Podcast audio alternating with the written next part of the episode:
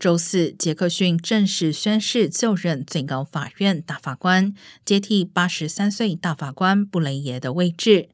杰克逊是有史以来第一位出任最高法院大法官的非裔女性。媒体称，五十一岁的杰克逊增加了最高法院大法官的年轻性和多元性，而在某些问题上，他可能比布雷耶更倾向于自由派观点。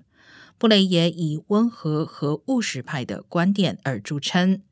尽管杰克逊的加入并没有改变最高法院保守派占多数的情况，但观察人士认为，他曾担任公共辩护人的背景，可以使他在大法官的席位上成为强有力的独特声音。